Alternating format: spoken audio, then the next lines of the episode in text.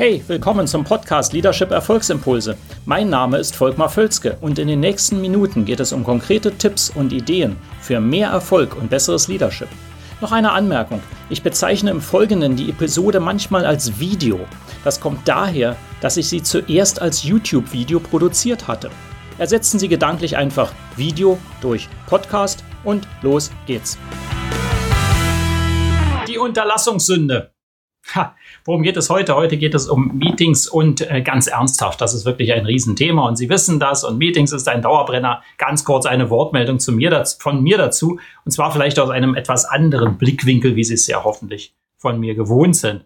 Ähm, äh, Sie kennen immer Meetings und ich erlebe das ja immer wieder, wo man eigentlich sagt, ja, im Prinzip war das schon gar nicht so schlecht, aber dann muss eben doch jemand früher gehen, dann wurde doch die Entscheidung vertagt und zwar ohne es ausdrücklich zu sagen. Also man geht dann einfach raus, ähm, äh, jemand redet 20 Minuten über irgendeinen Status, den kein Interess keiner interessiert und so weiter und so fort. Also Meetings haben ein Riesenpotenzial. Und was meine These ist einfach, jedes nicht optimal hochproduktive Meeting ist eine Unterlassungssünde, weil äh, sie verschwenden die Zeit ihrer Leute und die Ressourcen und die Energie. Und das ist unglaublich. Das heißt, machen Sie kein Meeting, das nicht hochproduktiv ist. Ein Meeting ist eine Rieseninvestition.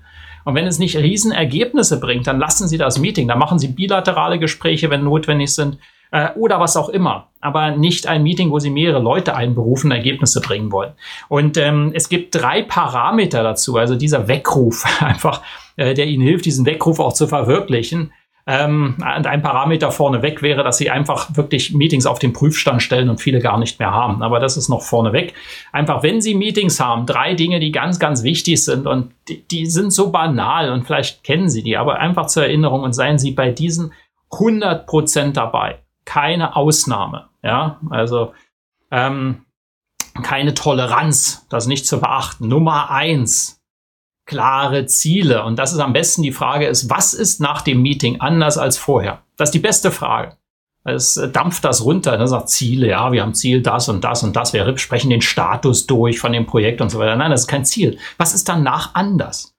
Und wenn Sie jetzt sagen, dann sind die Leute informiert, ist das ein ganz, ganz schlechter Grund, ein Meeting zu haben. Das ist kein Grund. Denn informieren kann man heute anders. Da schicken Sie etwas, da stellen Sie etwas bereit, da machen Sie vielleicht ein Video.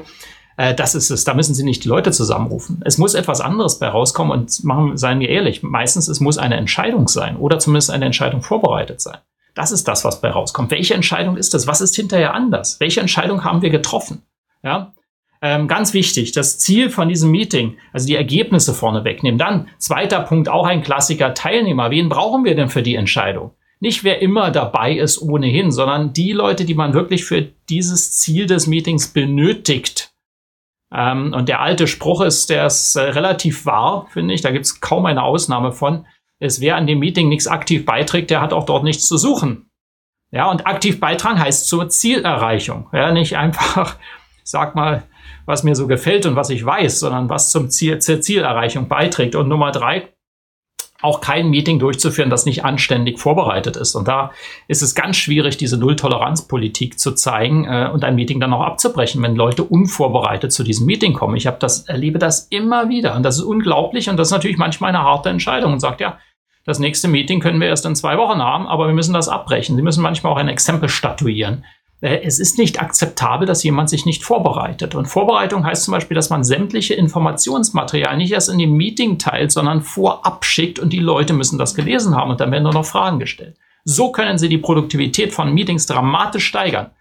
Äh, das ist zu Beginn eine, eine harte Hürde, weil wir es nicht gewohnt sind und viele gehen, machen wir es nichts vor, gehen ja in Meetings, ähm, um auch eine gute Zeit zu haben. Es ist eigentlich sehr angenehm, in Meetings zu sein, weil entweder ich präsentiere, dann habe ich hoffentlich etwas vorbereitet, oder ich höre zu. Das ist sehr angenehm. Ich kann meinen Senf dazugeben, dazu beitragen, ist doch sehr schöne Zeit. Wenn ich äh, nicht im Meeting bin, was mache ich denn dann? Dann muss ich ja selber an etwas arbeiten und selber entscheiden.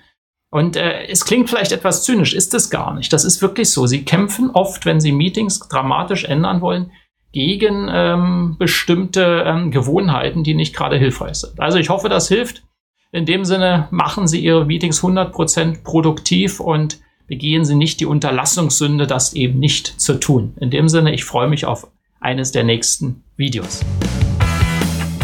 Hat Ihnen diese Episode gefallen? Dann vergessen Sie nicht, den Podcast zu abonnieren und teilen Sie ihn auch gerne mit anderen, sodass mehr Leute davon profitieren können. Also, bis zum nächsten Mal.